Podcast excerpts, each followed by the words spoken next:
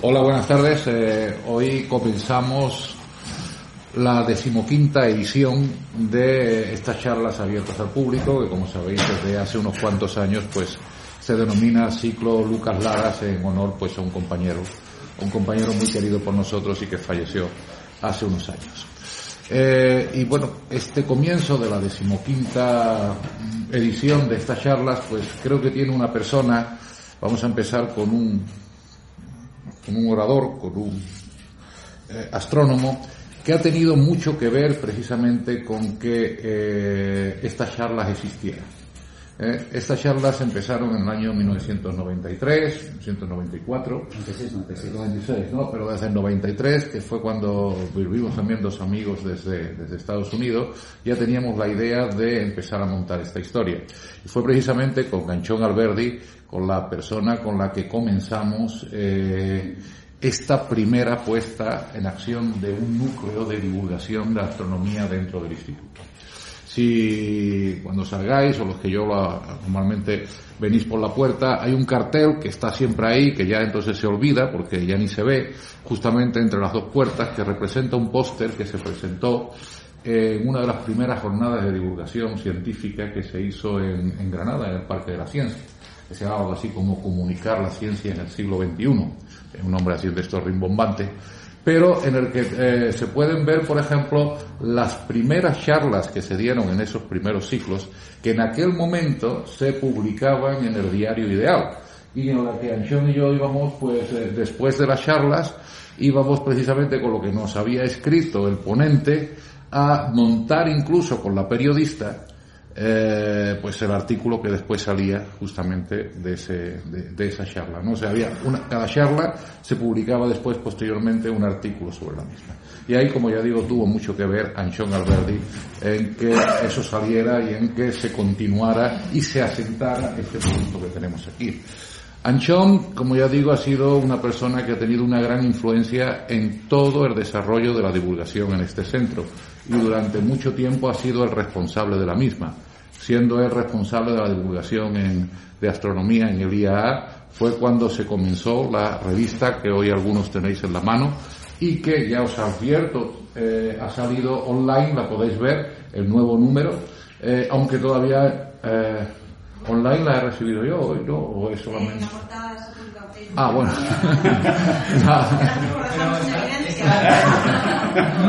bueno, han anunciado la portada, aunque parece ser que es un poco más.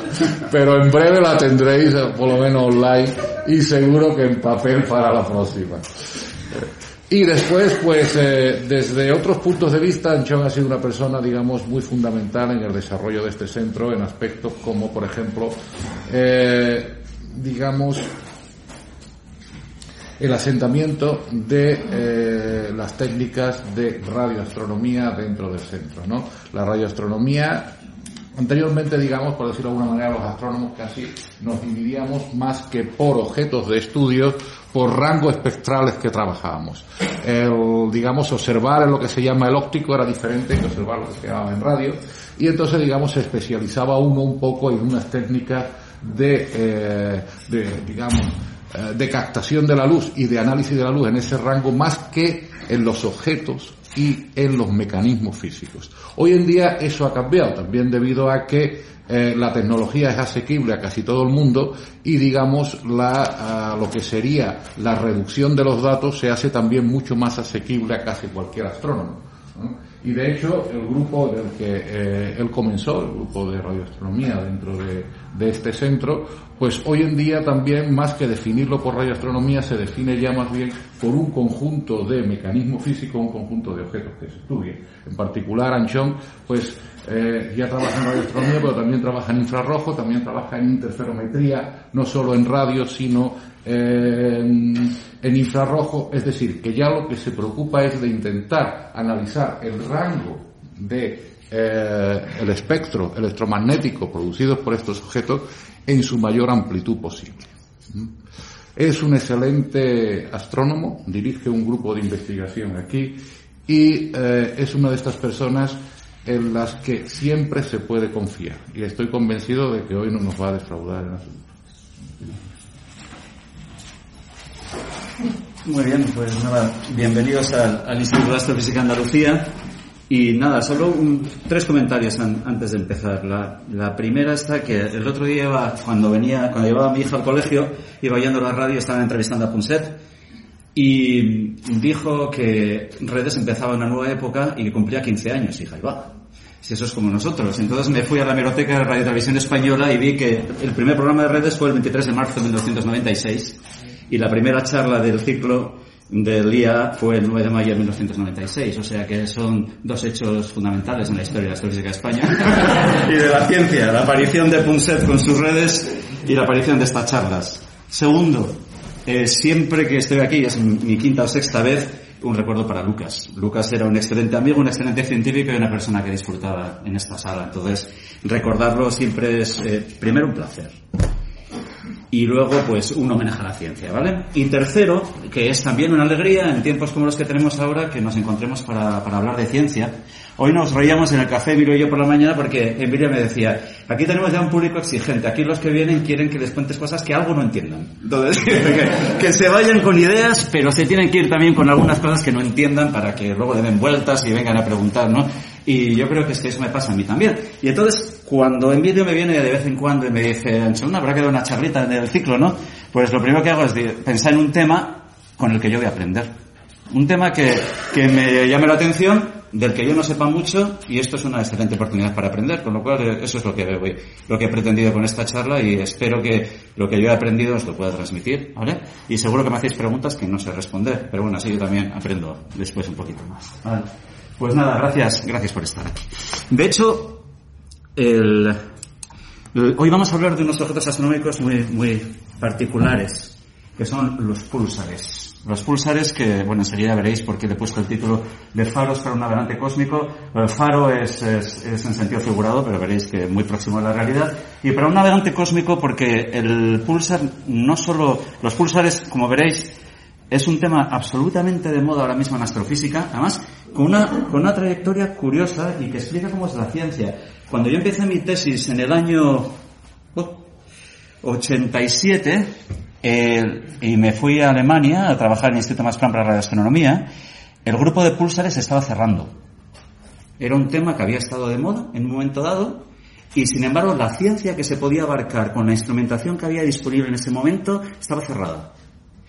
Y el grupo se estaba cerrando, porque los alemanes son así. Además, cuando hay un tema que está cerrando, se cierran los esfuerzos en ese grupo y se, se empiezan esfuerzos en otro campo de trabajo.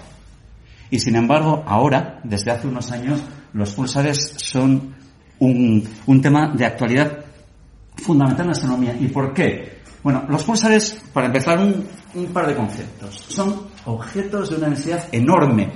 El tener una densidad enorme son los objetos más próximos a los objetos negros. Entonces, el, hecho de que tiene una densidad enorme supone ya que tiene una gravitación extrema.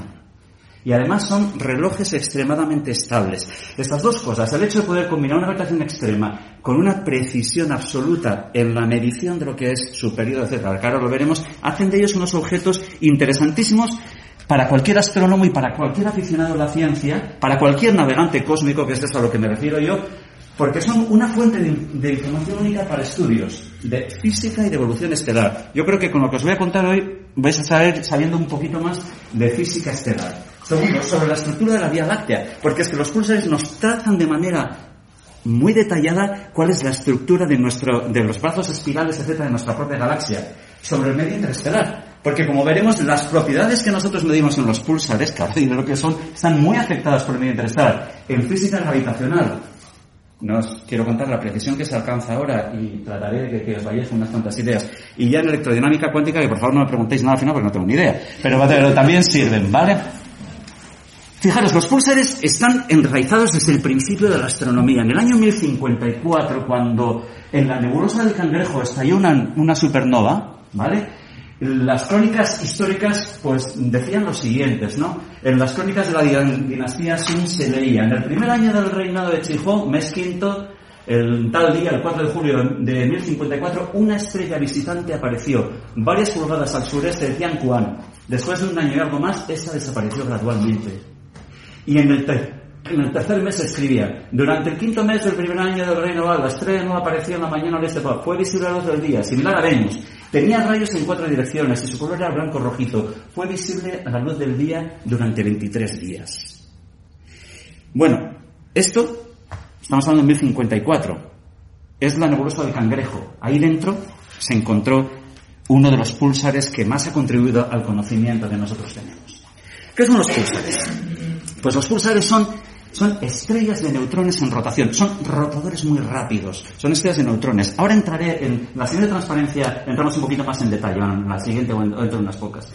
Las estrellas de neutrones, lo fundamental, son objetos muy compactos, tienen la masa del Sol, ¿vale? Estamos hablando de, de masas de 10 a la 30 kilos, ¿son, no? Sí, creo que sí, ¿no, Emilia? ¿Cuántos son? Lo tengo apuntado, ¿eh? No te creas que... Es muy cerca. Sí. 2 por 10 a la 30 kilos. Lo he anotado porque esta es la típica cosa que nos pilla siempre. 2 por 10 a la 30 kilos, pero fijaros, en vez de tener un radio de 700.000 kilómetros, que es el radio del Sol, y eso sí que es verdad, está comprimido en unos 20 kilómetros. ¿Vale? Además, rotan decenas, cientos de veces por segundo y emiten un haz de ondas de radio. Y entonces, ¿qué es lo, ¿cuál es la consecuencia de eso? Pues la consecuencia es la siguiente. Imaginaros que este es mi pulsar, ¿vale? Es una estrella de neutrones que se ha comprimido desde 700.000 kilómetros a 20 kilómetros, ¿vale? Que está rotando y que además, como consecuencia de que de esa compresión tiene unos campos magnéticos en su interior enormes también y emite luz. Esa luz la emite en forma, en unos haces muy pequeñitos. Los llaman los, eh, bueno, unos haces eh, como si fuera un faro, ¿vale? De manera que fijaros que conforme esta tierra, imaginaros si vosotros estáis ahí, ¿vale? Sois, estáis en la tierra y sois el observador. Fijaros, únicamente vais a captar la luz de esa estrella, puesto que emite en un haz muy estrecho cuando está apuntando hacia vosotros. Es decir, que si vosotros estuvierais midiendo la luz que recibís del cielo, no me diríais nada y de repente, cuando ese foco de luz, ese haz, intercepta, intercepta con la dirección en que vosotros lo estáis observando, tenéis ese pico de radiación y ya vuelve a caer. ¿Vale? Bueno, pues esto es, por eso hablamos de faros cósmicos, ¿vale? Cuando está chocando con nosotros es cuando captamos esa radiación. Fijaros, los pulsares son, son objetos mm, descubiertos hace muy poquito. De hecho, fueron descubiertos por Jocelyn Bell en el, estas son las observaciones originales de Jocelyn Bell, los veis aquí, en el año el 6 de agosto de 1967, ¿vale? Yo había nacido, 6 de agosto de 1967, y con el telescopio de Muller en Inglaterra, en Cambridge, detectó ya la primera señal de una, de una radiación pulsante. Y lo publicó en Nature en el año 1968. Y los autores pues, fueron Anthony Hilwis, que era su director de tesis, que luego se llevó el premio Nobel, Jocelyn Bell y otros autores que tenéis ahí. Pero ¿cómo se forman los púlsares? Pues los púlsares se forman al final de la vida de una estrella masiva. Nosotros sabemos, cuando tenemos una estrella masiva, ¿qué es lo que sucede? Mientras tenemos reacciones de fusión nuclear en su interior, la presión producida por la radiación eh, que, se emite como motivo de estas reacciones de fusión son capaces de contrarrestar a la, a gran fuerza gravitatoria que tendría que hacer colapsar la estrella pero eso dura mientras yo tenga ese combustible nuclear.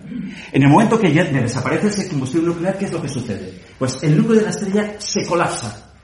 Se, colapsa, ¿vale? Para formar, en este caso, una, cuando la estrella sea lo suficientemente masiva, estamos hablando de masas superiores a 8 masas solares aproximadamente, forma una estrella de neutrones que rota rápidamente, y perdón por la falta de ortografía, y está altamente magnetizada.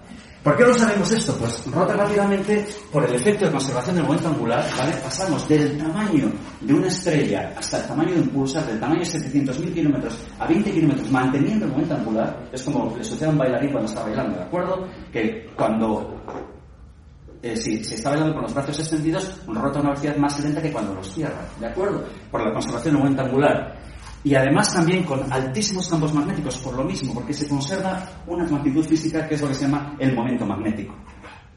Las capas externas de la estrella son expulsadas en lo que nosotros llamamos como supernova y nos quedamos con un residuo en su interior que es un pulsar, en el centro de este remanente de supernova en explosión. La interpretación de los, de los pulsares como, como estrellas de neutrones en rotación fue realizada también en el año 1968 y aquí tenéis el paper también que fue publicado en Nature poco después del descubrimiento. O sea que veis que es ciencia relativamente, relativamente moderna, de una historia inferior a los 40 años. No, perdón, los 50 en este caso. Bien, vamos con hablar un poquito de qué son las estrellas de neutrones. Bien. Me he adelantado, en lo que se estaba contando anteriormente, me he adelantado un poquito. Os he dicho que una estrella, lo que sucede es que cuando no tenemos reacciones de fusión nuclear, ¿vale? Que son capaces, a través de la presión de radiación, de contrarrestar a la fuerza de gravitación, esas estrellas colapsan hasta una estrella, que es lo que nosotros llamaríamos pues, una estrella enana blanca. Y en ese caso sucede que la gravedad ya no es contrastada por lo que, por lo que serían las reacciones de fusión nuclear, que ahí dentro ya no existen, sino por lo que se llama la, la degeneración de los electrones. Y no voy a entrar en detalles, ¿vale? Es decir, me, baso únicamente en que las partículas no pueden venir caracterizadas por los mismos números cuánticos, no pueden tener las mismas propiedades cuánticas, con lo cual ese hecho hace que de alguna manera se repelan entre sí, porque no pueden tener los mismos parámetros. ¿De acuerdo? Pero ¿qué sucede? Que eso es válido siempre y cuando las masas tengan un valor que es hasta 1,4 veces la masa del Sol. Eso que Chandrasekhar determinó ya la masa de Chandrasekhar, se llama la masa de Chandrasekhar, y determinó que a partir de esas masas ya esta fuerza asociada a la degeneración de los electrones no es capaz de mantener esa estrella eh, con, ese tamaño y prosigue el colapso. Y prosigue el colapso hasta un radio aproximadamente de unos 10 kilómetros.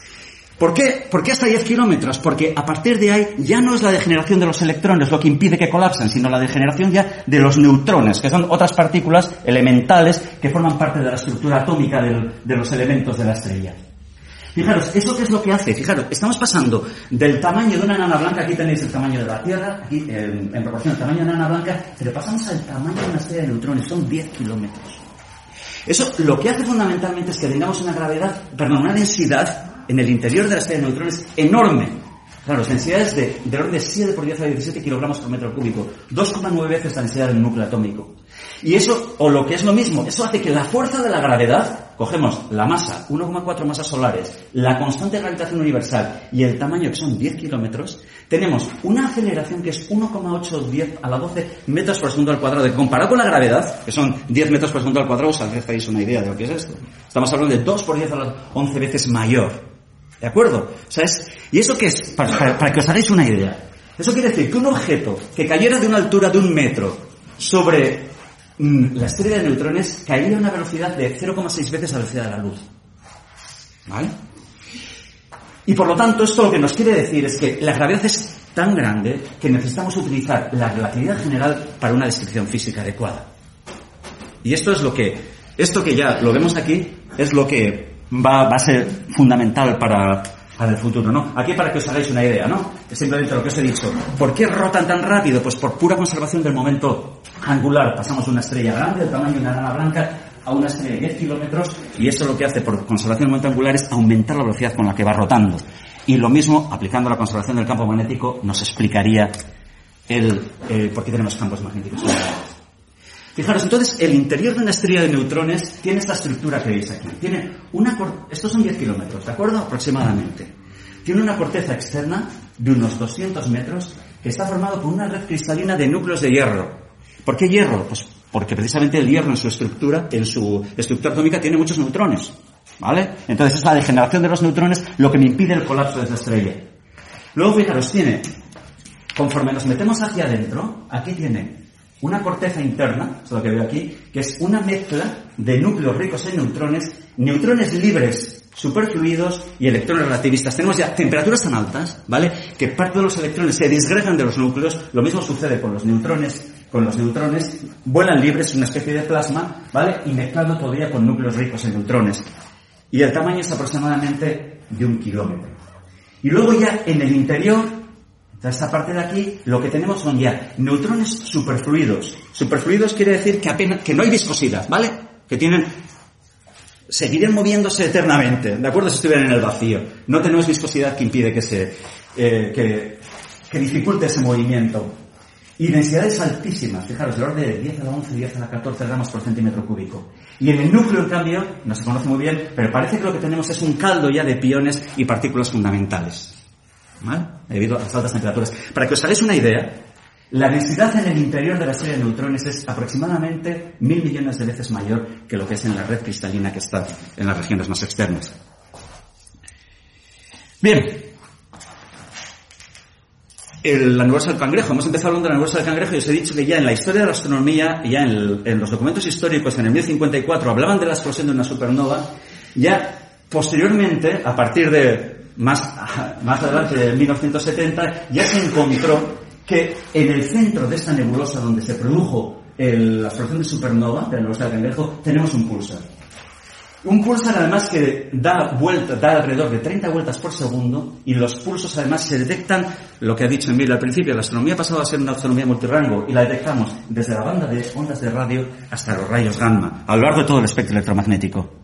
Fijaros, para que lo veáis aquí el pulso tenéis la misma imagen de antes, bueno, antes que nada deciros que esta, la estrella que tenemos en el interior de la nebulosa del cangrejo tiene eso, aproximadamente 1,4 veces la masa del Sol, un radio de 10 kilómetros, este es el periodo, 0,0333 segundos, ¿de acuerdo? O sea, da una vuelta cada 33 milisegundos y esta es la energía, bueno, esto es cómo va variando el periodo, pero ya lo veremos. Pero fijaros, aquí lo podéis ver. Aquí tenéis una fuente en el interior está constante, pero veis cómo el pulso va apareciendo. Bueno, esta fuente emite, la detectamos, la detectamos, la detectamos, la detectamos, empieza a... Hoy, perdón, va en ese sentido, disculpad. No, va hacia abajo. Bueno, aparece y vuelve a desaparecer, ¿de acuerdo? Porque únicamente la vemos cuando la luz que emite ese pulso está enfilada hacia nosotros. Y fijaros además que lo podéis ver aquí en estas imágenes, las imágenes que os he mostrado antes. eh, aquí lo podéis ver, son imágenes estas en rayos X. Esta es una imagen con el, tel- telescopio espacial y podéis ver cómo la presencia, a ver si me hace caso, sí, la presencia del pulso, ¿vale? Aparte de que veis la fuente central, ¿vale? Que está aquí y aquí, en el óptico y en, y en rayos gamma pulsando, produce todo un conjunto de efectos en el exterior, ¿vale? Aparecen ahí como ondas que van viajando, etcétera, que son todo consecuencia, están asociados a la presencia de esta fuente pulsante en el interior. Fijaros, por lo tanto, aquí tenéis el cangrejo, este es, como os he dicho, vemos el pulso, desaparece, lo volvemos a ver, desaparece, y fijaros que se ha detectado en el radio, en el óptico, en rayos X, en rayos X duros, en rayos gamma, en otros rayos gamma, y aquí tenéis otro conjunto de pulsares también que se han detectado a varias longitudes de onda. De hecho, el concepto de los púlsares ha ido evolucionando. Y cuando se originó, cuando empezó la investigación en los púlsares, que estamos hablando, fijaros de lo que estoy diciendo, el primer pulsar se encontró en el 68, tuvo un desarrollo muy grande, teórico y observacional durante los 70, pero a principios de los 80 está desapareciendo. Y básicamente el estudio en ese momento era en ondas de radio únicamente. Entonces, los pulsares han pasado de ser unos objetos que se caracterizaban por tener emisión pulsada en ondas de radio a ser unos objetos que rotan muy rápido, que mo- como consecuencia de esa rotación emiten la radiación en, en haces, ¿vale? Y que pueden detectarse en cualquier rango del espectro electromagnético. De hecho, ya los pulsares no los estudiamos únicamente los radioastrónomos, sino que se estudian a todas longitudes de onda. Mm, astrofísica de los pulsares. Fijaros, aquí tenéis entonces el modelo. Tenemos una estrella de neutrones en rotación y este es su eje de rotación. ¿De acuerdo? Y tenemos campos magnéticos enormes, ¿vale? Campos magnéticos del orden, para que os hagáis una idea, del orden de 10 a la 13 grados. En el Sol, los campos son del orden de 10, a la de 10 grados. Tenemos campos 10 a la 12 veces mayores, un 1 seguido de 12 ceros, ¿de acuerdo? Tenemos densidades enormes, 10 veces la densidad nuclear. Tenemos, como consecuencia de la presencia de estos campos magnéticos, se genera un campo eléctrico enorme, simplemente por la asociación de los campos eléctricos y campos magnéticos a través de la electrodinámica. Y además un campo eléctrico que genera una fuerza electromagnética enorme, 10 a la 9 veces la fuerza de la gravedad, o lo que es lo mismo, eh, fuerza- la fuerza de la gravedad de la estrella, 10 a la 11 veces lo que sería la fuerza de la gravedad de la Tierra. ¿Vale? Y se genera más una diferencia potencial enorme, del orden de 10 a la 12 voltios. Me podéis preguntar, ahora mismo, si me dices que un pulsar es una estrella de neutrones en rotaciones, ¿toda estrella de neutrones es un pulsar? ¿O todo pulsar es una estrella de neutrones? Todo pulsar es una estrella de neutrones. Ahora, no toda estrella de neutrones es un pulsar. Porque hay una, una cuestión fundamental, y es que para que haya emisión, y luego estudiaremos cuál es el mecanismo por el cual se está produciendo radiación electromagnética, para que haya radiación electromagnética, para que haya radiación que nosotros como observadores, como astrónomos podemos observar, es fundamental que no coincidan el eje de rotación de la estrella, de neutrones, y el eje magnético. Si coinciden, en el caso en que el eje magnético esté alineado con el eje de rotación, en ese caso no se genera un campo eléctrico y no se genera, en ese caso, las partículas, entonces no son capaces de liberar las partículas de la corteza de las estrellas y no son capaces de generar radiación porque no tenemos cargas libres aceleradas. ¿Vale? O sea que eso es fundamental. Y segunda cosa, puede ocurrir también, ya aprovecho para hacer el comentario, aunque luego más adelante lo entenderéis mejor, puede ocurrir también que haya estrellas que no tienen el eje de rotación alineado y el eje magnético, en cuyo caso deberían emitir radiación como pulsar, lo que sucede es que la vida de un pulsar es corta con la vida de una estrella. Entonces en el cielo tenemos montones de estrellas de neutrones que son pulsares moribundos, que han muerto ya como, eh, que han, su actividad como pulsares ya ha disminuido. Vale. Pero quedaros entonces con, con estas cantidades, campos magnéticos enormes, densidades enormes, fuerzas electromagnéticas enormes que son capaces de arrancar cargas de la superficie de la estrella. Siguiente cosa, pero fijaros, hay otro problema y es que, si os acordáis de la anterior charla que yo di aquí, aquellos que estuvisteis, hablamos de, de campos magnéticos. Y dijimos que los campos magnéticos estaban asociados a, las presentes de, a la presencia de corrientes, a la presencia de cargas en movimiento. Fijaros, nosotros tenemos aquí imanes en rotación. ¿eh? Un pulsar podríamos decir que son, aquí lo tenemos, son imanes, son grandes imanes porque tenemos campos magnéticos que están rotando. Si son imanes en rotación, si tenemos un campo magnético rotando, ¿vale? Lo que va a suceder es que los pulsares van a emitir radiación electromagnética asociada a ese campo magnético. ¿Y de dónde cogen esa energía que estamos emitiendo? Pues la cogen de su rotación. Es decir, parte de la energía asociada a su rotación se me transforma en energía electromagnética, que es lo que hace que yo pueda detectarlo. Si no, no los vería, no me enteraría de que existen. ¿De acuerdo? O sea, que sabemos que parte de la energía de rotación se transforma en radiación electromagnética. ¿Pero eso qué supone? Pues sí, que estamos perdiendo energía de rotación. Por lo tanto, los pulsares van a ir disminuyendo su velocidad de rotación. Se van a ir retardando, ¿vale? Se van a ir frenando. Y esto es muy interesante porque los pulsares además tienen una propiedad muy curiosa y es que con que yo conozca su periodo, ¿vale? Acordaros, he hecho marcha atrás. El, perfil típico de la emisión de un pulsar va a ser así.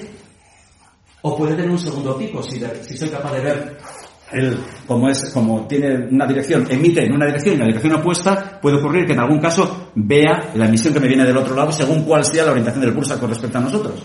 Pero fijaros que voy a detectar la en un pulso muy estrechito. Bueno, con lo cual puedo determinar cada cuánto me aparece ese pulsar y determinar perfectamente el periodo. Vale, entonces, con que yo conozca el periodo del pulsar y la forma en que se va decelerando, que sabemos que se va decelerando porque emite luz y esa luz la toma de su propia rotación. ¿Vale? Con lo cual se tiene que ir decelerando. Pues con conocer esos dos parámetros, resulta que yo conozco los parámetros fundamentales asociados a la física de los pulsares. Es decir, cuando yo cojo un telescopio, cojo el telescopio de Effelsberg en Alemania, que es, excepcional para la observación de pulsares, o cojo el que hay en Australia, en Parkes, o cojo el famoso, el, famoso telescopio de Arecibo, que sabéis que es un, antiguo cráter que, pues que se ha, eh, se, ha llenado de materiales cerámicos para poderlo utilizar como, como radiotelescopio. Entonces, yo voy observando esa fuente y voy viendo cómo me hace entonces, si voy midiendo a lo largo de un tiempo, a lo largo de un año, lo que sea, su periodo y la ralentización del mismo, lo que llamamos la derivada en términos matemáticos, ¿vale? Es decir, con medir el periodo y su ralentización, puedo determinar sus parámetros físicos fundamentales. Soy capaz de determinar su campo magnético, su edad y, la luz que emite, la luminosidad total emitida. Olvidaros de, de cuál es la fórmula en sí. ¿De acuerdo?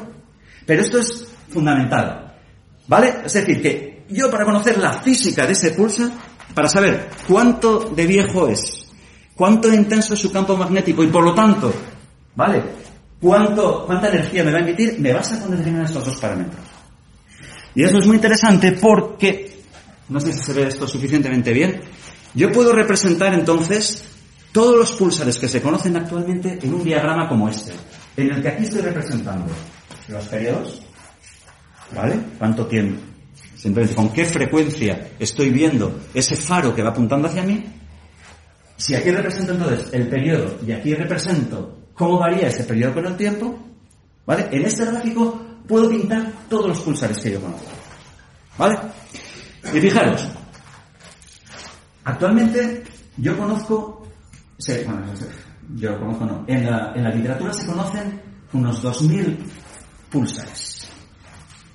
Todos estos puntitos que veis aquí son pulsares y los periodos varían entre, fijaros, esto es eh, 10 a esto es un milisegundo, ¿vale? esto va desde un milisegundo hasta 10 segundos. Entonces, aquí tenéis todos estos puntitos, corresponden a un pulsar. Están todos ellos entre valores de 1,40 milisegundos de tiempo y 8,50 segundos. ¿Vale? Fijaros, otra cosa interesante, hay unos 170 pulsares binarios. Aquí llamamos pulsares binarios, como veremos, en la, ha tenido mucha, mucha influencia posteriormente en, el conocimiento, ¿no? Pues son pulsares que forman una estrella binaria con otra estrella compañera, ¿vale? Que pueden ser, la estrella compañera pues puede ser la estrella de secuencia principal, puede ser una enana blanca, puede ser otra estrella de neutrones que no impulsan necesariamente, puede ser un planeta incluso. De hecho se han detectado tres planetas en torno a un pulsar, ¿vale? Y los periodos orbitales del sistema binario, no confundir con los periodos del pulsar en sí, van desde 95 minutos hasta 5,3 años. Incluso se conoce hoy en día la existencia de un pulsar doble. Y un pulsar doble que, como veremos, pues es para la relatividad general, para, los estudios de gravitación, pues es un objeto astronómico fundamental. Y tenemos un desideratum, que es una de las, de las cuestiones para las que se trabaja hoy en día en la astronomía, que es buscar un sistema de un pulsar acompañado de un agujero negro estelar. Y para esto, bueno, pues hoy eh, hay instrumentos que se están diseñando explícitamente teniendo como uno de los objetivos científicos fundamentales la detección de tal sistema. Fijaros, para que os hagáis una idea, eh, aquí lo que tengo representado son los pulsares normales tienen periodos entre 0,1 y 8,5 segundos. Son estos aquí. La mayoría de los pulsares están, eso, en torno al segundo, digámoslo así, ¿vale? Y luego hay otros cuantos, una segunda población, esta de aquí, que tiene, pues, periodos de 1,5 a 25 milisegundos. Vale. Bueno, vamos a unas, no me tenéis que hacer mucho caso, pero os quiero marcar tres tendencias en el gráfico que os enseñé anteriormente. Fijaros, he dicho que los parámetros físicos del pulsar, la edad, el campo magnético y la energía que emiten dependen solo del periodo y de la ralentización del mismo. ¿Vale? Es decir, que yo puedo representar en esta gráfica líneas de edad constante. Fijaros, esto correspondería a una edad de, de poner 0,10.000 eh, años. Estos son 100.000 años. Los que, o sea, los pulsares que estarían en esta línea tienen 100.000 años. Estos tendrían 10.000 años. Estos tendrían, que no me estoy equivocando, son, estos son 10.000 años. Son, ah, no, años, perdón. 10 eh, millones, me estoy equivocando. Un millón. Eso es, es que ni siquiera lo veo bien, gracias Emilio. Esto es un millón de años, 10 millones, 100 millones, ¿vale? Y ya traeríamos mil millones. Vale, fijaros que los pulsares más jóvenes, ¿vale? Que corresponden a esta edad de aquí, aparecen en periodos del orden del segundo, aproximadamente, y con campos magnéticos altísimos, ¿vale? Y, a su vez, el periodo se va ralentizando muy rápidamente, ¿vale? Mientras que, fijaros, los pulsares más viejos, que son estos de aquí, aparecen, tienen periodos muy cortos, del orden de los milisegundos, tienen, el periodo se ralentiza muy lentamente y los campos magnéticos también son muy bajos. ¿Vale? Fijaros, ahora lo vemos. La edad aumenta hacia abajo, el campo magnético hacia arriba también va disminuyendo, o es lo mismo, va disminuyendo hacia aquí, y la energía radiada va aumentando hacia aquí, porque es lo mismo, va disminuyendo. Pero la que me importa es esta.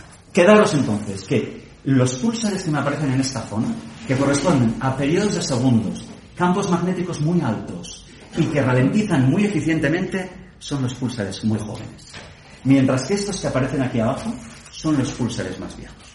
Y estos que están aquí arriba son los magnetales, que ya hace años hubo una charla aquí en, en, este ciclo sobre los magnetales y no voy a entrar. Fijaros entonces que, de alguna manera, ¿qué es lo que van haciendo los pulsares? Claro, los pulsares tienen una vida muy bien definida, que es la siguiente. empiezan teniendo, son rotadores con periodos de segundos aproximadamente, sometidos a la acción de un campo magnético muy alto, se van ralentizando, ¿vale? Conforme se van ralentizando, van presentando también campos magnéticos más débiles, periodos más cortos, ¿vale? Hasta que mueren. Y esto es lo interesante. Esta segunda parte de la, de la curva, olvidados, de momento. Ahora vuelvo sobre ellos. O sea, los pulsares tienen un tiempo de vida, fijaros que a partir de aquí no encuentro ninguno. Y es que los, los pulsares tienen un tiempo de vida característica de aproximadamente 100 millones de años. Entre 100 y 1000 millones de años. Por eso os he dicho que tenemos en el cielo muchas estrellas de neutrones que no son púlsares. Bien, porque tienen el campo, el eje del campo magnético y el eje de rotación alineados, y en, dicho caso no pueden arrancar cargas y no emiten, o bien porque que la actividad como pulsar muere en poco tiempo. Muere aproximadamente en 100 millones de años, comparado con la vida de la estrella, ¿vale? Es un tiempo corto. Y fijaros que estos que están aquí, que corresponden a periodos de milisegundos, corresponden ya a lo que se llaman pulsares reactivados, a una segunda etapa de vida debido a la aparición de un sistema binario que vuelve a alimentar mi pulsar y lo regenera como, como un pulsar de periodo muy cortito y muy estable. Y estos son, bueno, vuelvo para aquí, entonces vuelvo a deciros, fijaros, de hecho, a esta línea que aparece aquí, a partir de la cual yo ya no encuentro más pulsares, es decir, para periodos más largos no encuentro más pulsares, no son capaces de ralentizarse más. Es decir, o lo que es lo mismo, se han ralentizado ya lo suficiente de manera que no soy capaz de extraer energía asociada a su rotación para producir emisión. ¿De acuerdo? A esta se llama la línea muerta. ¿Vale? Y a partir de ahí ya no encuentro ninguno más. Y estos que están aquí son una población particular, ¿vale? Que es lo que, que es, es lo que se llaman los pulsares de milisegundos, porque tienen un periodo muy cortito, del orden de milisegundos de tiempo, que son muy viejos y que corresponden a material reciclado. ¿Vale? Y no nos interesa más de eso. Vale. Bueno, ¿y por qué emiten los pulsares entonces? Pues fijaros, aquí os lo voy a tratar de explicar.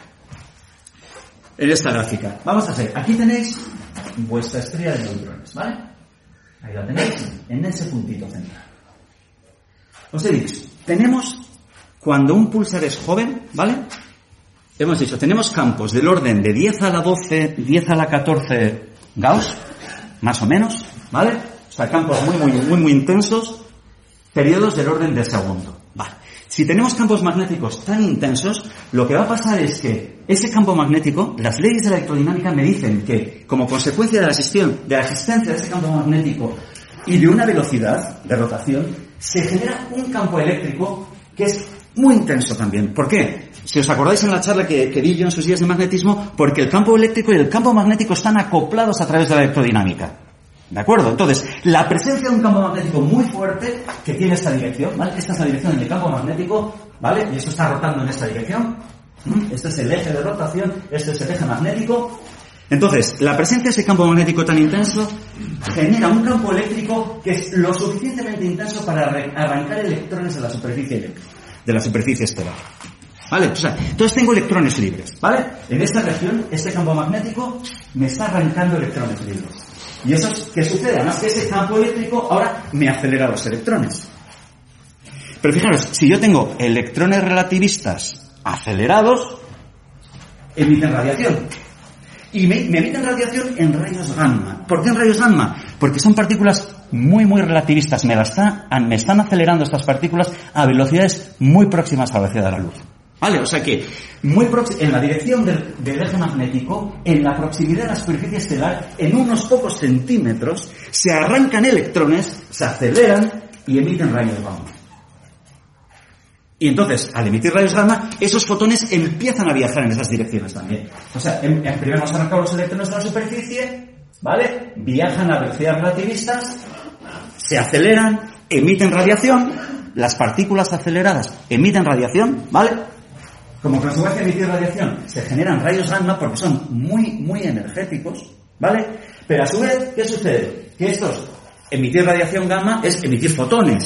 Pero estos fotones, como son muy energéticos, son de rayos gamma, a su vez se me pueden descomponer en pares electrón-positrón. ¿Vale? Porque si sabéis, la, la, línea de 511 MeV precisamente lo que sucede es de la, procede de la aniquilación del electrón con el positrón. Pues lo mismo sucede con los rayos, con los fotones de rayos gamma que se me descomponen en pares electrón-positrón. Y a su vez vuelven a acelerarse, vuelven a emitir fotones, vuelven a descomponerse, de manera que se me produce una reacción en cascada.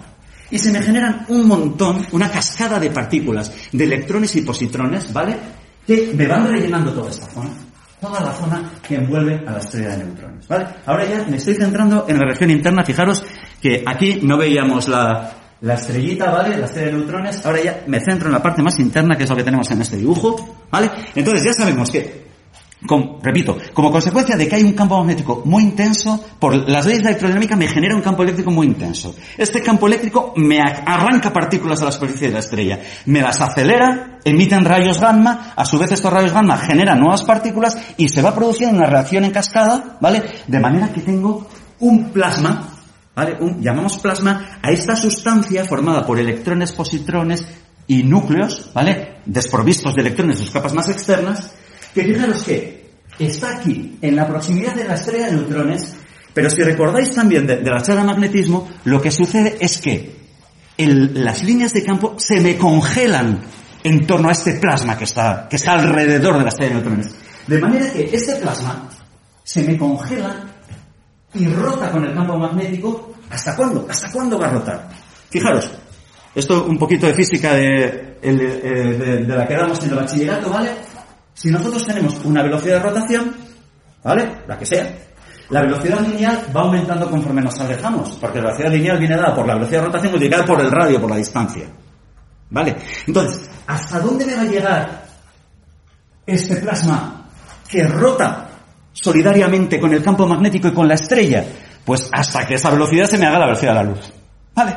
Entonces, se forma este es, lo que se llama este cilindro de material, que no es más que material congelado que rota junto al campo magnético y junto a la estrella, ¿vale?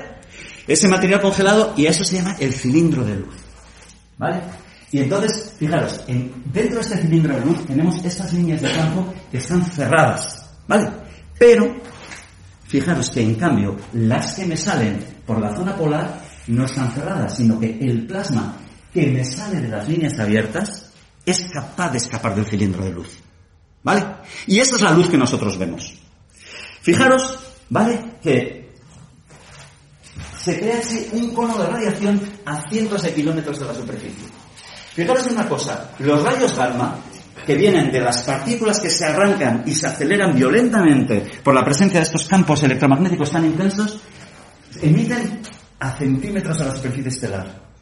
Mientras que los radios, los, la, emisión en ondas de radio ya se produce a decenas, cientos de kilómetros de la superficie, en la parte más externa. ¿Vale? Y esta es la causa de... Fijaros entonces que, ay, perdón, vuelvo para atrás un momentito, lo que es fundamental es que tengamos ese campo eléctrico lo suficientemente intenso, ¿vale? Para que me arranque las partículas y se aceleren. ¿Vale? Si yo no tengo ese campo eléctrico, no voy a tener emisión.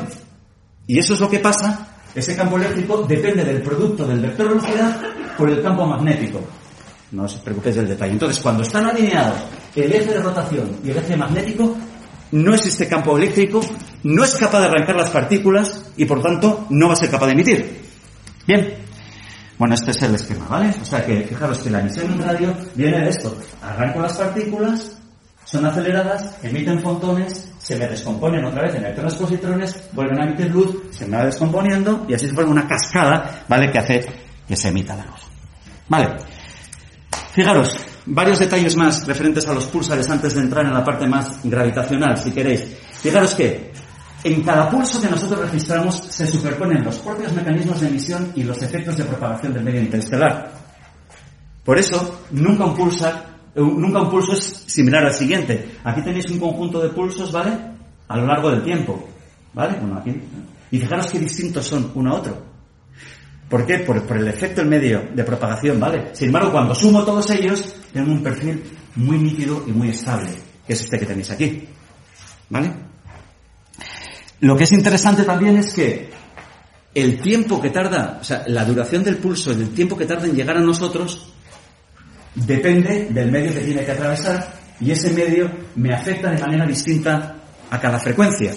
¿Vale? De manera que cuando observo los pulsares, fijaros aquí tengo un pulsar observado a frecuencias que van desde 1,3 GHz hasta 1,5. Podéis ver cómo la llegada de la señal a mí como observador está desplazada.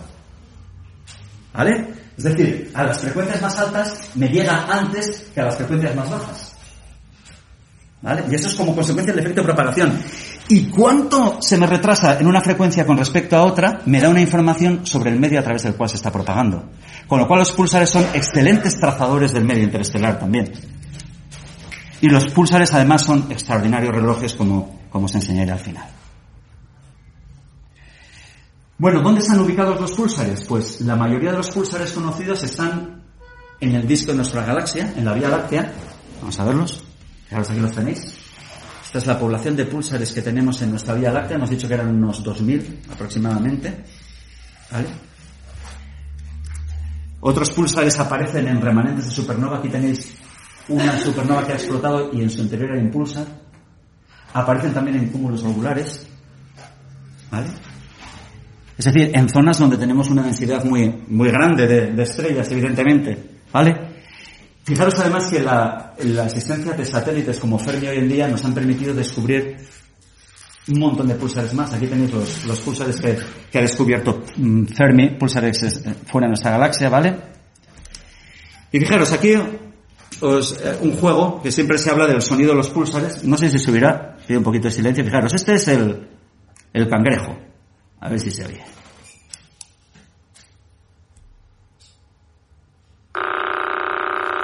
Es el cangrejo, ¿vale? La señal del pulsar cada 0,033 segundos, ¿vale?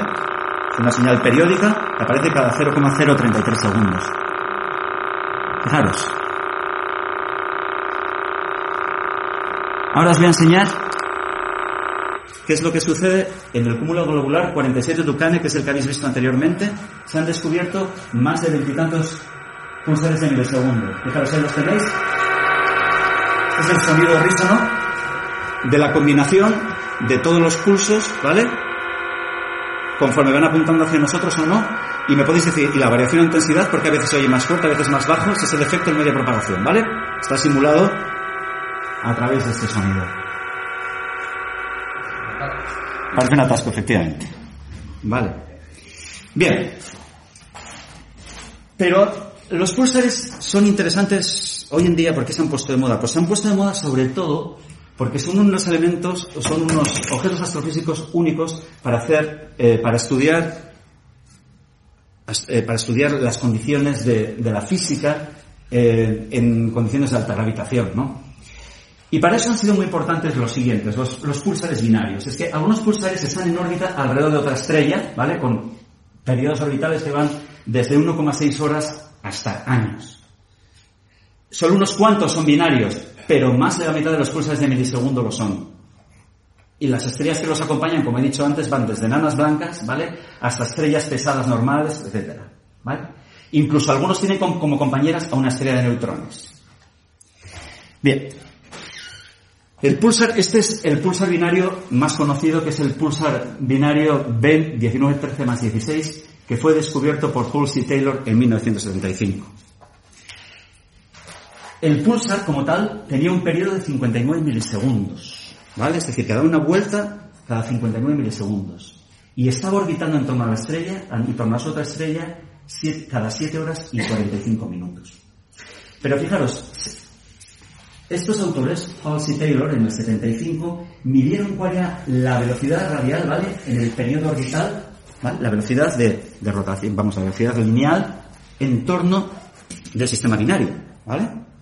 Y entonces fijaros que en el periastro, en la posición más próxima del pulsar con respecto a la estrella a la cual estaba rotando, alcanza velocidades de 300 kilómetros por segundo, aproximadamente 0,001 veces la velocidad de la luz. ¿Vale? Fijaros, ¿por qué es importante este caso? Fue el primer descubrimiento de un pulsar binario. permíteme salto un momentito. Fue la primera determinación precisa de las masas de la estrella de neutrones, porque simplemente a través de la medida de la órbita, ¿vale? De las dos, podían determinar de forma muy precisa cuáles eran las masas de los dos elementos que formaban el sistema binario. Pero además fue la primera confirmación, y ahora lo veremos, de la relatividad general como una descripción precisa de las interacciones de un campo gravitacional tan fuerte. Fijaros que tenemos dos sistemas del orden de 1,4 masas solares, del orden de, o sea, 2, o sea, 3 por 10 a la 30 kilos, ¿vale? A unas distancias del orden del millón de kilómetros. ¿Vale? Para que hagáis una idea, no os olvidéis que la distancia Tierra-Sol son 150 millones de kilómetros. Tenemos dos estrellas como el Sol, un poquito más masivas, ¿vale? A una distancia del orden de un millón de kilómetros. Con lo cual, la relatividad general está jugando ya un papel fundamental porque están sometidas el, vamos, las estrellas están una sometida a la, a la acción del campo gravitacional de la otra.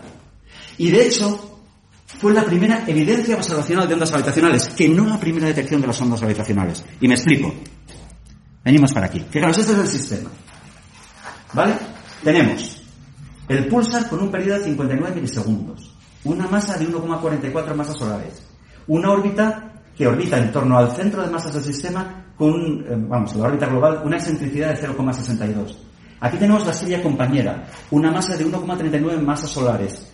El, periodo de la binaria es de 7,8 horas. Entonces, lo que ellos, lo que, lo que hicieron House y Taylor, que de hecho les valió el premio Nobel, fue lo siguiente.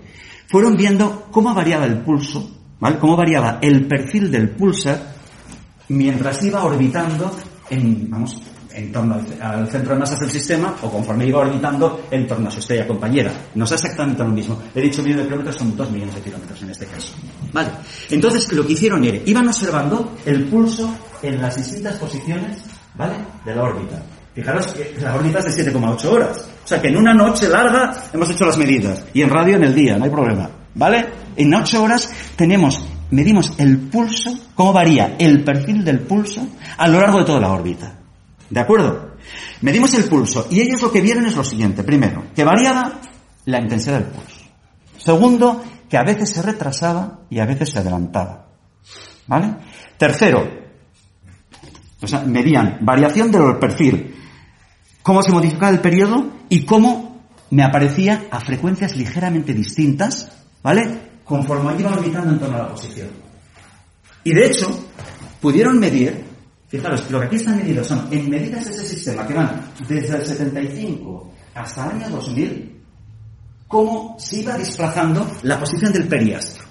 El periastro, recordar que en una órbita el periastro corresponde a la posición más próxima, en este caso del pulsar, con respecto al centro de masas del sistema, con respecto al foco de la órbita elíptica, ¿de acuerdo? Entonces, lo que fueron viendo es cómo se iba acercando, ¿vale?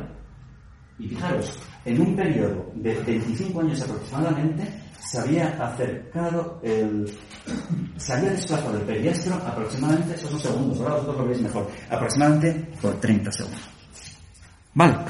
De hecho, o sea que midieron, vamos a pasar por aquí, voy a, bueno, ahí lo tengo en inglés, lo que fueron midiendo, vuelvo a decir, fueron midiendo el perfil del pulso a lo largo de todas las posiciones de la órbita y fueron viendo cómo variaba la amplitud, cómo se desplazaba en frecuencia y cómo variaba la duración del periodo en sí.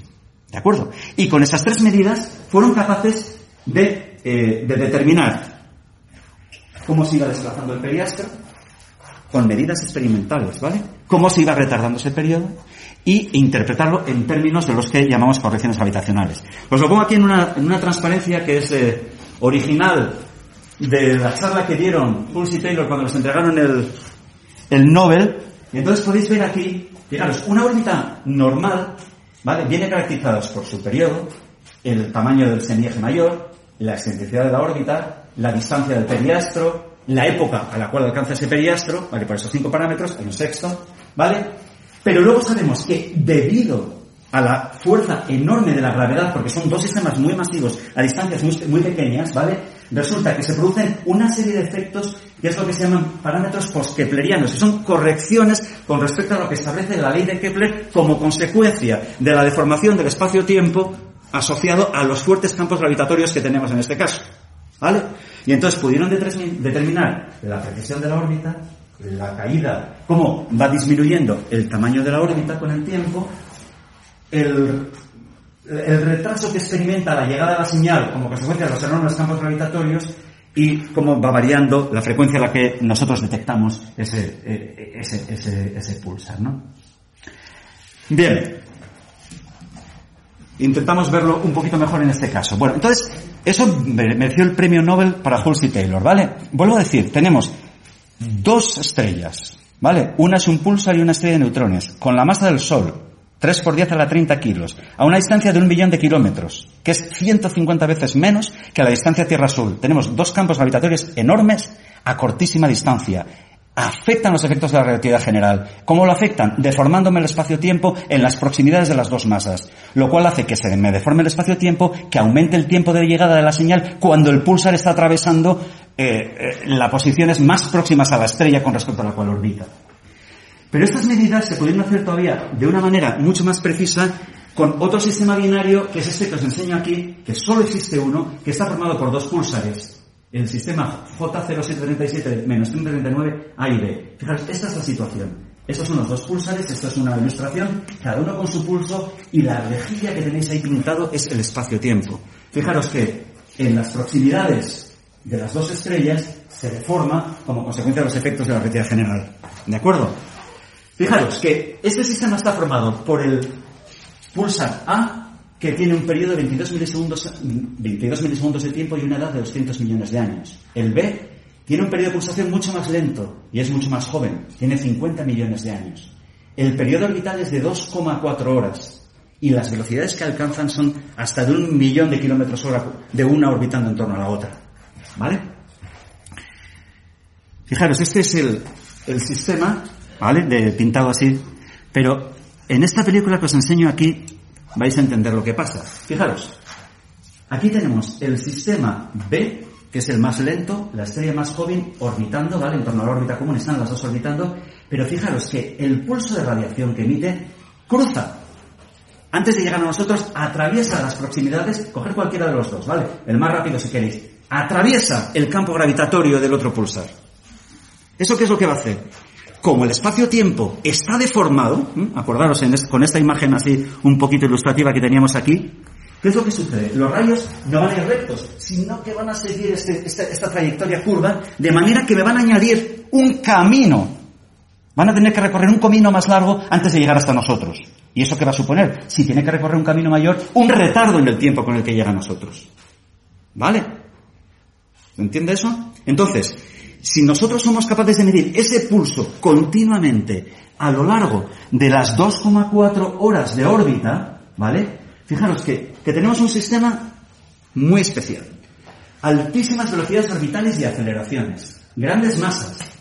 A un millón de kilómetros. Esto sí que están a un millón de kilómetros. ¿Vale? 150 veces más cerca que la Tierra del Sol. ¿Vale? Y fijaros que, ¿qué es lo que me pone a prueba? Pues me supone un test de la relatividad general y lo mismo que antes, me va a permitir determinar la órbita.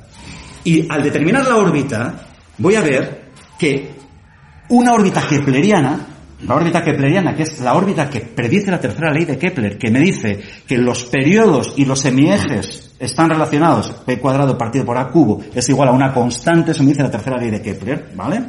Están relacionados los periodos con el periastro, con la distancia, ¿vale? A través de una relación de potencias particular. ¿Vale? Sin embargo, vemos que este sistema me va a permitir ver que esa descripción no es correcta. Que resulta que cuando yo mido esos pulsares, esos pulsos, los pulsos se me deforman, se me retrasan, se me adelantan. ¿Por qué? Porque se me van a retrasar cuando, eh, cuando estén en el periastro y se me van a adelantar cuando estén en el apoastro, o sea, cuando esté más cerca o más lejos, o viceversa. Se me va a retrasar la llegada de señal porque cuando me cruce el otro pulsar se va a encontrar con un espacio-tiempo deformado y va a tener un camino que recorrer más largo de lo normal, con lo cual va a tardar más en llegarme la radiación. ¿Vale? Vale, pues lo mismo que antes, tenemos ahí mis parámetros keplerianos y aquí tengo los parámetros post-keplerianos. A este camino extra que tiene que recorrer se llama el Shapiro Delay. Además siempre me gusta nombrarlo porque Irwin Shapiro fue el director de tesis de mi director de tesis. Entonces, pues, encontrarte con una persona así de tan interesante, pues bueno, está bien.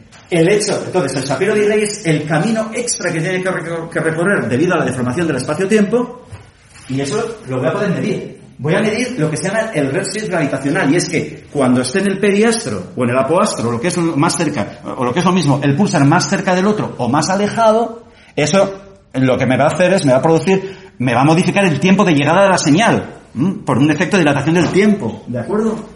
La órbita va a ir decayendo poco a poco, ¿vale? Y además, se me va a producir una precesión de esa órbita como consecuencia del acoplamiento entre el spin de mi pulsar, o sea, el momento angular de mi pulsar y el momento angular del, del sistema binario.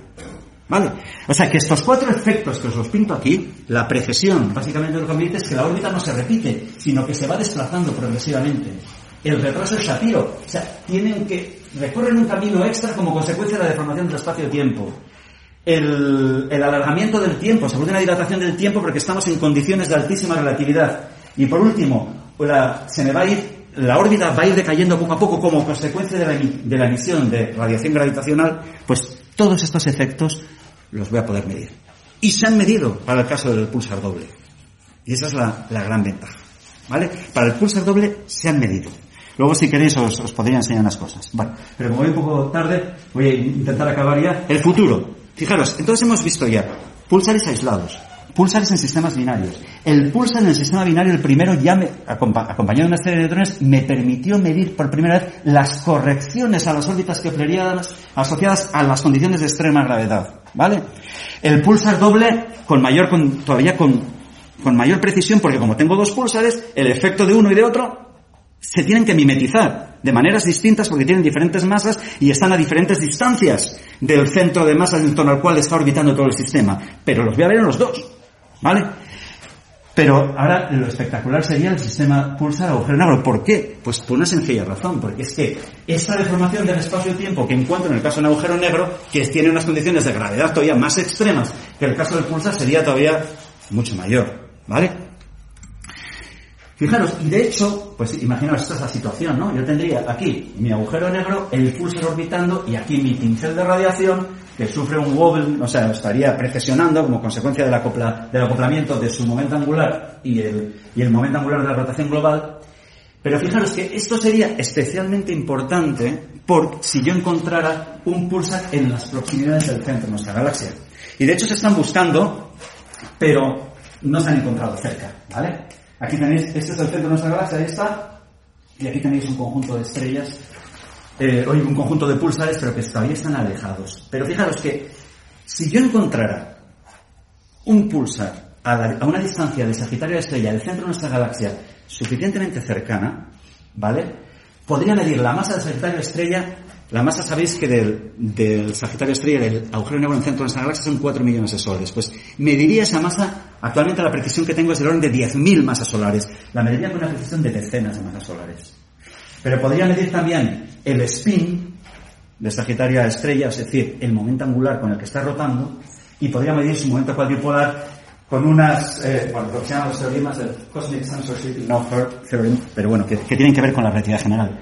Pero tengo que buscar ese pulsar. Y ese pulsar, lo, para buscarlo, pues necesitaría un instrumento que se llama SCA, del cual hablaré al final. Fijaros que de hecho, y además aprovecho para hacer promoción de esta casa y de un compañero, que hay dos maneras de estudiar el centro de nuestra galaxia. Es una, buscando un pulsar en las proximidades, o dos, buscando el movimiento de las estrellas en la proximidad de Sagitario de estrella. Fijaros, estas, aquí lo que tenéis, aquí estaría el centro de nuestra galaxia, y aquí tenéis estrellas dando vueltas en torno a ella. En torno al centro de nuestra galaxia. Si midiendo estas órbitas estelares, también voy a ser capaz de medir esas condiciones de gravedad extrema y también me permiten caracterizar el agujero negro de nuestra galaxia.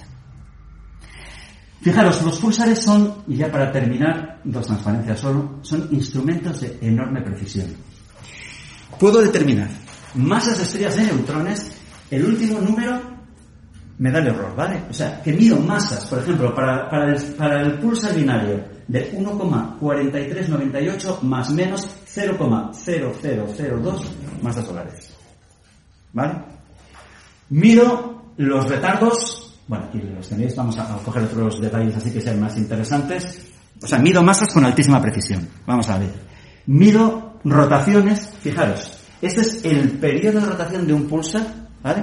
Fijaos, la precisión es del atosegundo.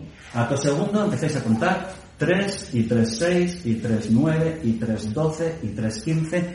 Una precisión de 10 a menos 15. Estoy midiendo el periodo del pulsar. Yo sé que el periodo del pulsar es 5, milisegundos.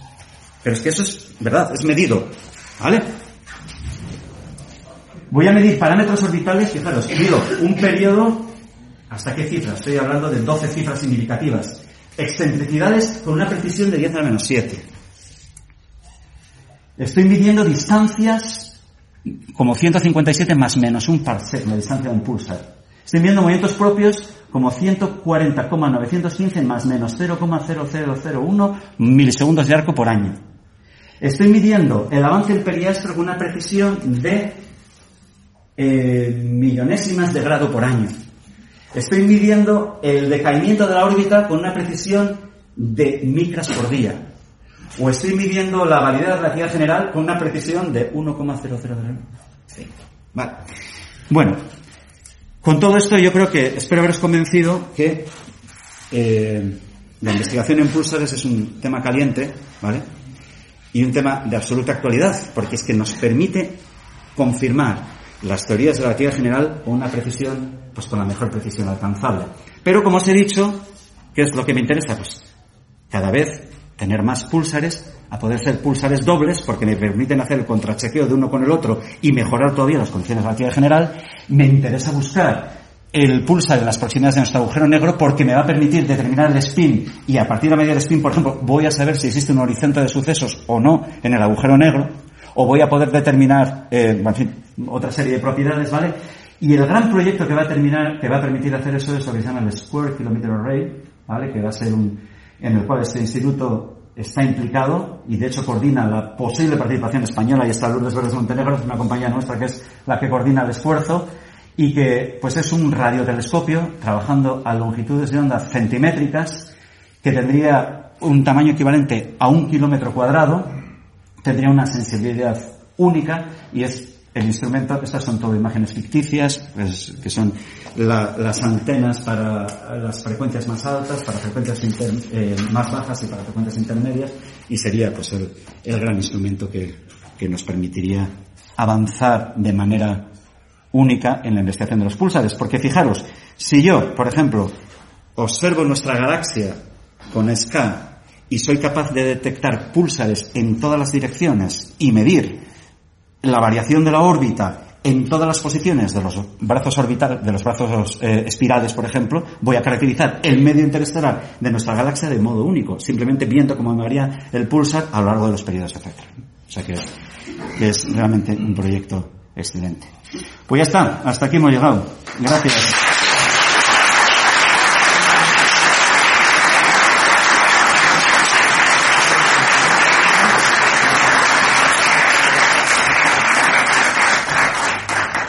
Y bueno. ¿Hay algún rato, un ratito para la discusión? ¿Hay alguna pregunta, comentario que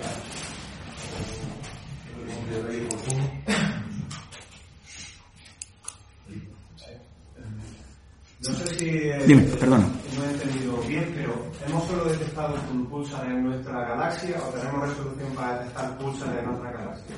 En, en otras han detectado también. Sí, pero muy poquitos. Sí, no te sé decir, porque eso cambia. ¿Cuál es la galaxia más lejana donde se han detectado? O sea, ¿Andrómeda se han detectado en triángulo en el... No, yo creo en Andrómeda, sí. En Andrómeda.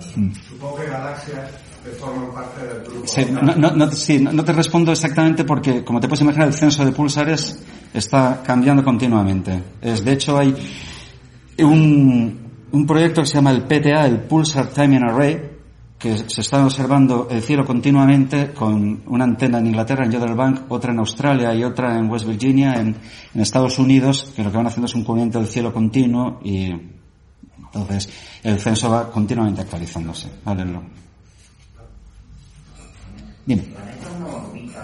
Sí, hay, hay un sistema para el, hay, sí, se, se ha encontrado tres, de hecho el primer extra, planeta extrasolar que se encontró fue en torno a un pulsar. De hecho ese sistema tiene tres, tres planetas, si no me equivoco, detectados en torno al pulsar. No, este es de, si no me equivoco, es de Bolzan, ¿verdad? Bolzan y Corts, Jim Corts, eran gente de, de, wow, ¿cómo se llama esta? La universidad que lleva Arecibo antes, eh, Cornell, gente de Cornell. Ujú. ¿Cuál? En torno a pulsares. No, es, es- lo que se han, se han encontrado, como te he dicho, sistemas binarios con todo tipo de es- estrellas compañeras y luego se han encontrado eso, planetas en torno a pulsares, pero mm, Satélites que yo sepa no se han encontrado ningún satélite alrededor de otro planeta extrasolar que yo tenga conocimiento de aquí. Es decir, solamente hemos llegado a las Sí. predicciones de, Sí. como hemos dicho, Sí. Ah, bueno, pero- masa y estamos ahora buscando planetas como la Tierra, no Mm. satélites. dime. En de relatividad general, en los pulsares va encajando todo o hay algún cabo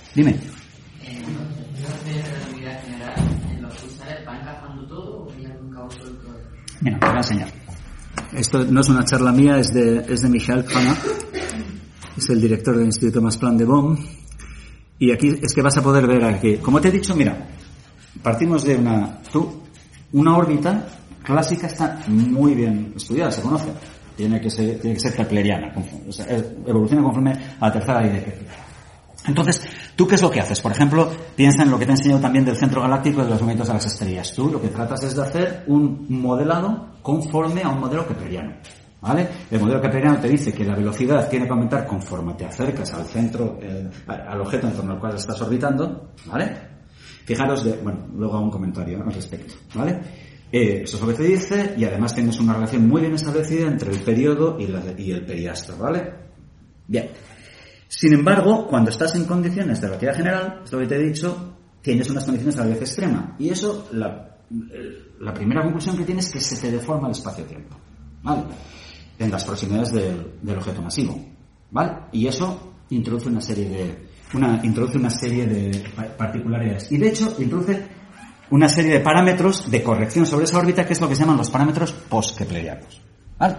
O sea, correcciones sobre Kepler. Y las cuatro fundamentales son estas que te voy a enseñar. Estas son para el pulsar doble, ¿vale? Esto ya te digo, esto me pasó la charla Michael.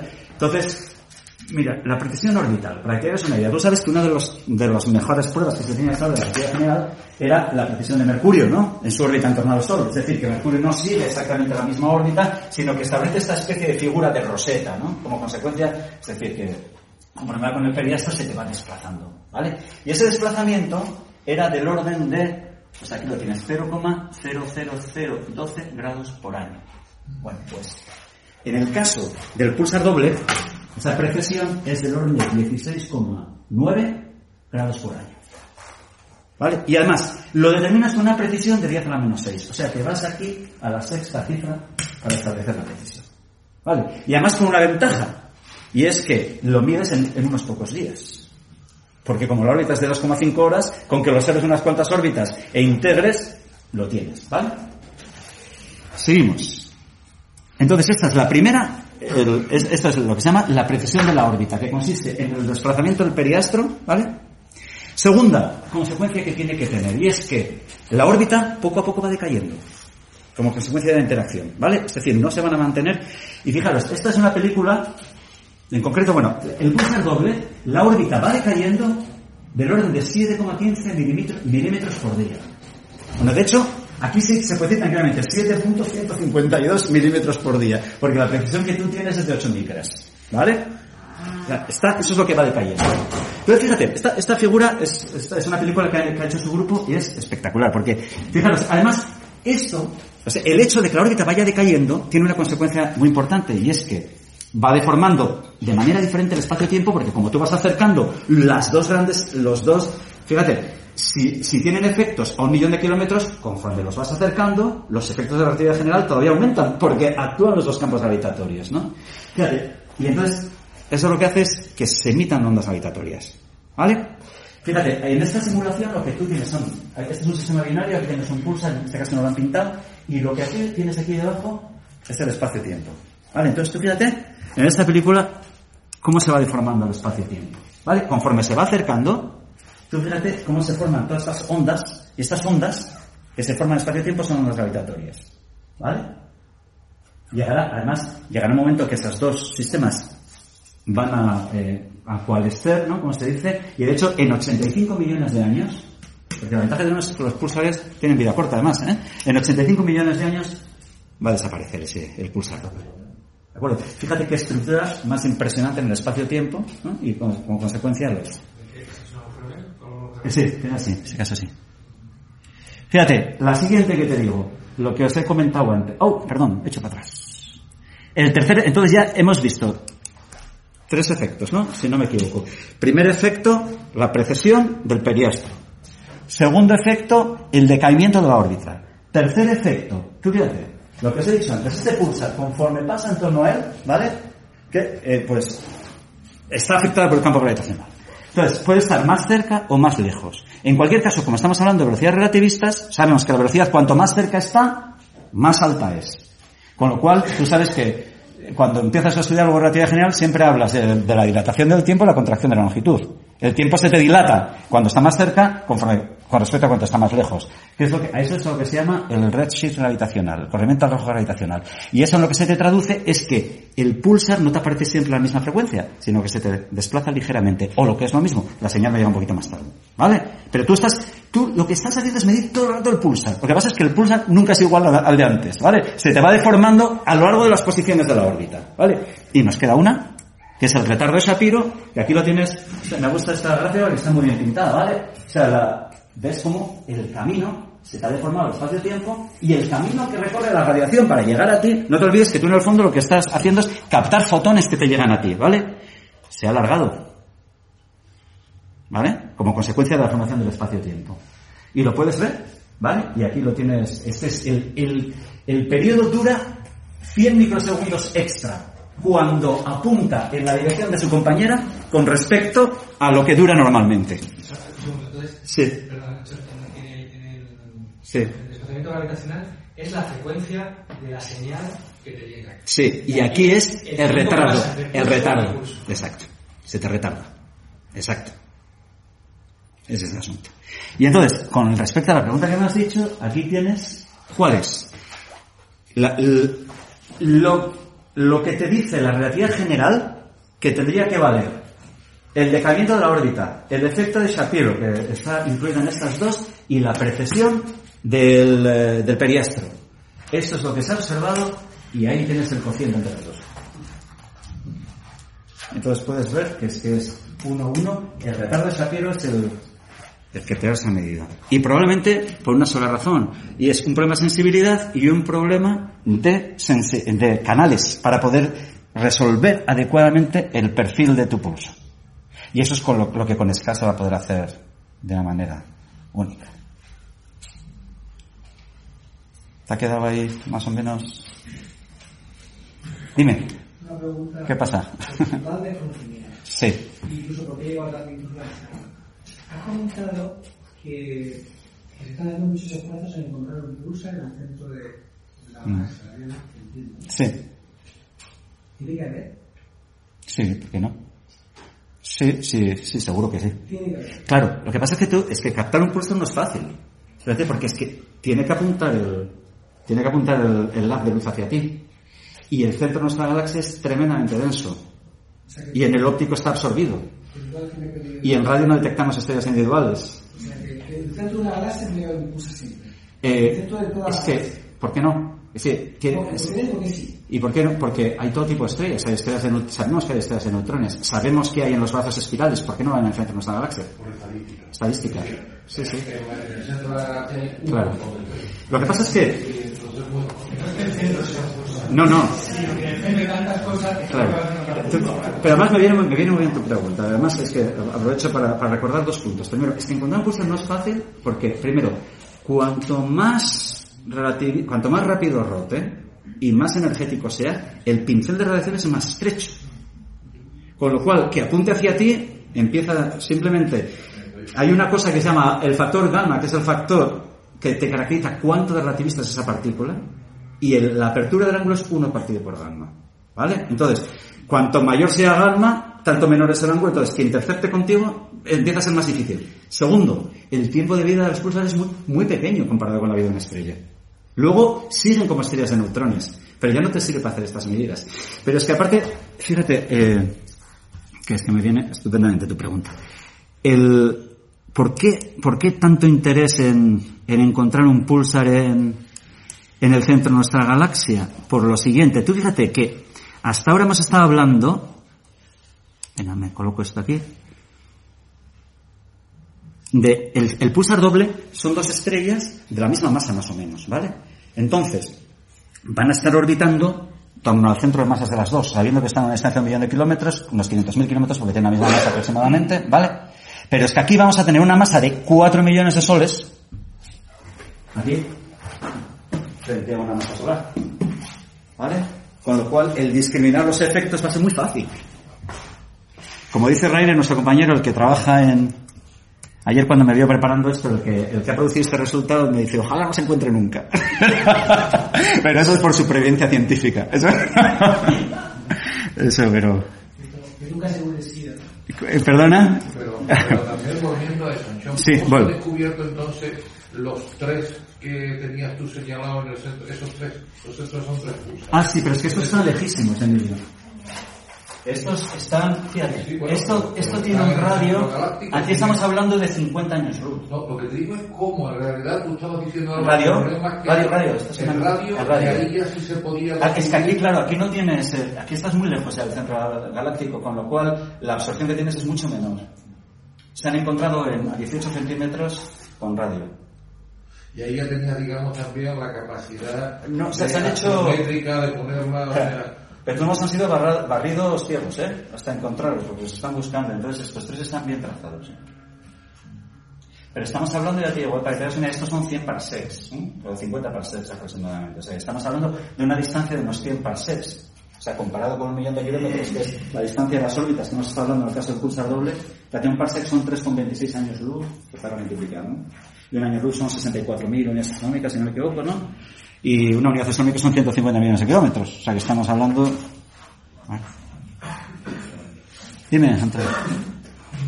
Me ha parecido ver en la gráfica que has puesto de cómo se distribuye un equipo, Sí. que hay mucho más dentro de la, del radio solar que fuera. ¿Es así o no es así? ¿O había una razón que fuera? Pues yo me imagino que será un problema de resolución, ¿no? ¿O se corresponde con la cantidad de estrellas? Si no me parece mal verlo ahí, el Sol está hacia arriba del nube. Sí. Aquí, ¿no? Todo está dentro del radio solar, y eso corresponde con la diferencia de estrellas también. ¿Qué hay? ¿O ¿Tiene alguna razón de ser? Hay mayor densidad también, Sí. una caída de densidad. Yo creo que es un problema estadístico también. La caída de densidad de estrellas normales. Tú imagínate, pero yo es que... Una de solamente que me parece a mí, puede ser.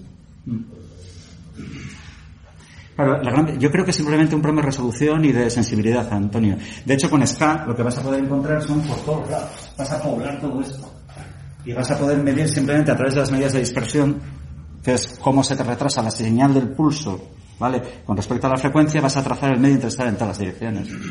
Entonces, y con eso vas a medir la densidad del medio y el campo magnético intergaláctico con alta precisión. Buscando más intensamente hacia el centro galáctico, hay un seco, como se conoce. Puede ser.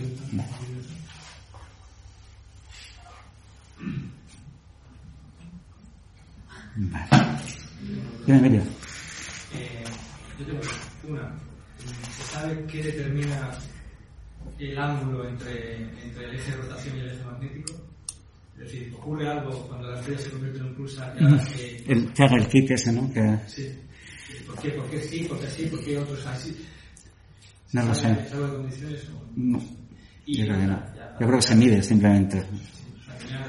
Sí. Eso que has pasado así de largo de los pulsares reciclados. Ah, sí. Sí, he pasado porque iba un poco tarde. Es que además igual, además sí me lo explicas tú. Porque... que he estado... Ya digo que yo siempre los pulsares me llamaban la atención. Os, os vuelvo a decir, de verdad, además que esto es verdad, ¿eh? Cuando llegué en el 87 a Alemania, el grupo Pulsar se estaba cerrando en el instituto. ¿Vale? Y ahora el director del instituto no es que haya un grupo Pulsar, sino que el director del instituto es un, es un, es de pulsares. Es Michael Hammer, el nuevo director, que es un especialista en pulsares, uno de los grandes investigadores mundiales en pulsares, ¿no? Entonces, es un tema que me apasionaba, aparte por todas las cuestiones que, que muy bien la relatividad general, y aprovechado para estudiar, ¿no? Entonces, eh, los pulsos de milisegundos son, vamos a leerlo, ¿vale? son muy viejos. Eso ya lo hemos visto en el gráfico, simplemente determinando el periodo y cómo varía el periodo con el tiempo. Del cociente extraes la edad, son muy viejos. Un millón de años. Fíjate que los pulsares, la mayoría mueren entre los 10.000 y 100.000 años, ¿vale? Estos son viejísimos. Se han reciclado. Entonces, lo que sucede, según parece, es que empiezan a acretar eh, de una compañera binaria evolucionada que, que hay en el interior. Empiezan a chupar material a través del lóbulo rojo y eso es lo que parece que sucede. Y entonces, esta acreción acelera la rotación. Y eso es lo que yo no termino de ver bien, porque no lo veo por, por, por ni siquiera por argumentos en momento angular, no lo, no lo entiendo. ¿Lo entiendes, Afaro? ¿Qué? No lo sé, ¿no? Pero así es lo que parece pasar. No, Alfaro, Alfaro hipotiza. Eh, lo que diría es, tienes un aumento del momento cinético Ah, bueno, y al tener claro, un aumento del momento claro. cinético tiene una variación. Efectivamente, claro, no, no puedes hablar, efectivamente. Hay una incorporación de momento angular a través del momento cinético, exacto. Sí.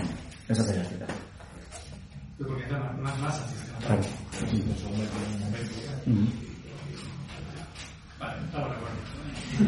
Y luego se detectan, estos son, son pulsares que emiten rayos X. Curiosamente, de la población que os he enseñado antes, vamos a verlo aquí. Fijaros que aquí me lo he pasado un poquito de, así de, largo.